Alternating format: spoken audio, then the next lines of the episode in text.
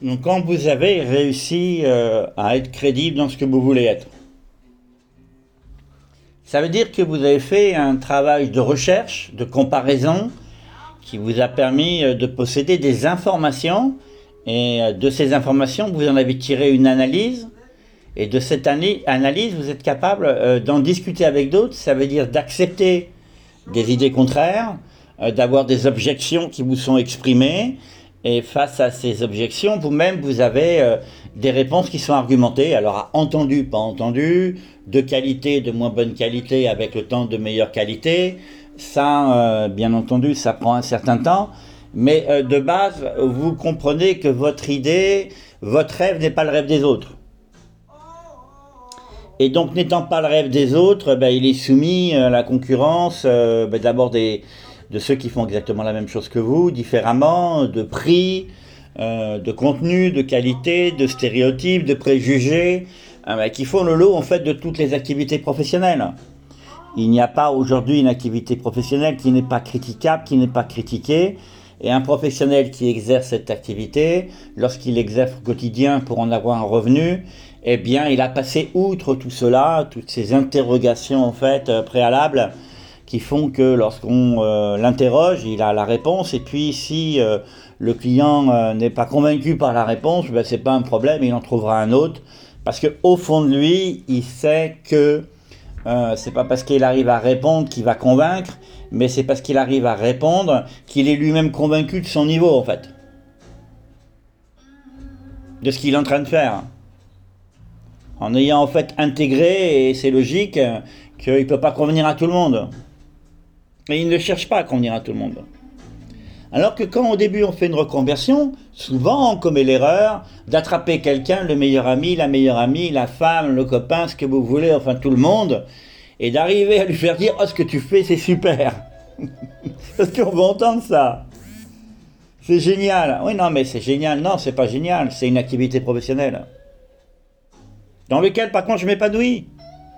Mais toi, tu vas payer une activité professionnelle. Parce qu'il s'agit de bien convenir qu'on est en train de parler d'une reconversion professionnelle.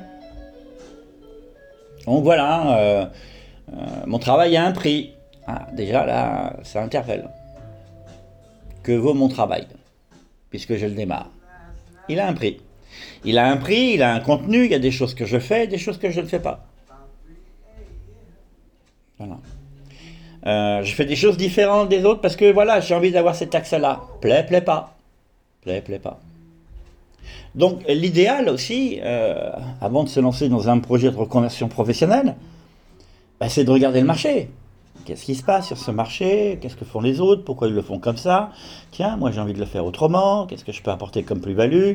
Mais non pas pour le but d'apporter une plus-value, une valeur ajoutée comme on dit, mais euh, parce que j'ai la compétence d'apporter ce regard, euh, cette manière de faire, euh, cette perception, ce détail. Et, je trouve qu'il est bien que j'en parle avec les autres, parce que j'en suis assez fier, parce que c'est, je dirais, mon argument. Alors si on était sur le plan de la scolarité, on vous dirait, comment dire, un avantage concurrentiel, sans aller dans des cas comme ça, peu importe. Voilà, j'ai cette différence et, et j'en suis fier.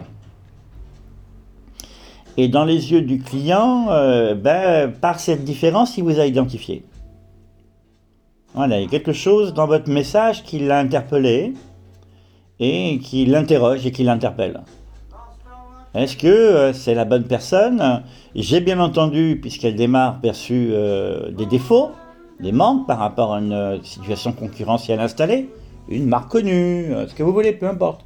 Il y a bien entendu une différence. Sauf que là, j'ai ressenti une qualité qui correspond à mon besoin. Voilà, vous commencez à avoir des clients. des gens qui se disent, voilà, je vais payer quelque chose. Pardon. Là encore, on arrive déjà à un autre niveau. Vous existez sur le marché. Donc vous avez votre numéro d'immatriculation, un code NAF, vous avez réfléchi à votre structure, comment la faire, quel statut prendre, etc. Éventuellement, là, vous avez, euh, là encore, échangé avec des gens dont c'est le métier. Et puis, euh, vous savez pourquoi vous êtes dans, soit en micro-entreprise, soit en société, soit en indépendant, soit sous telle forme juridique, soit avec l'accord de votre employeur, sans l'accord de votre employeur. Enfin, voilà, euh, vous êtes en fait structuré. Vous êtes structuré et c'est donc la deuxième phase. Celle-là, elle est pas mal, hein Elle est pas mal, mais elle est pas suffisante. Mais elle est pas mal.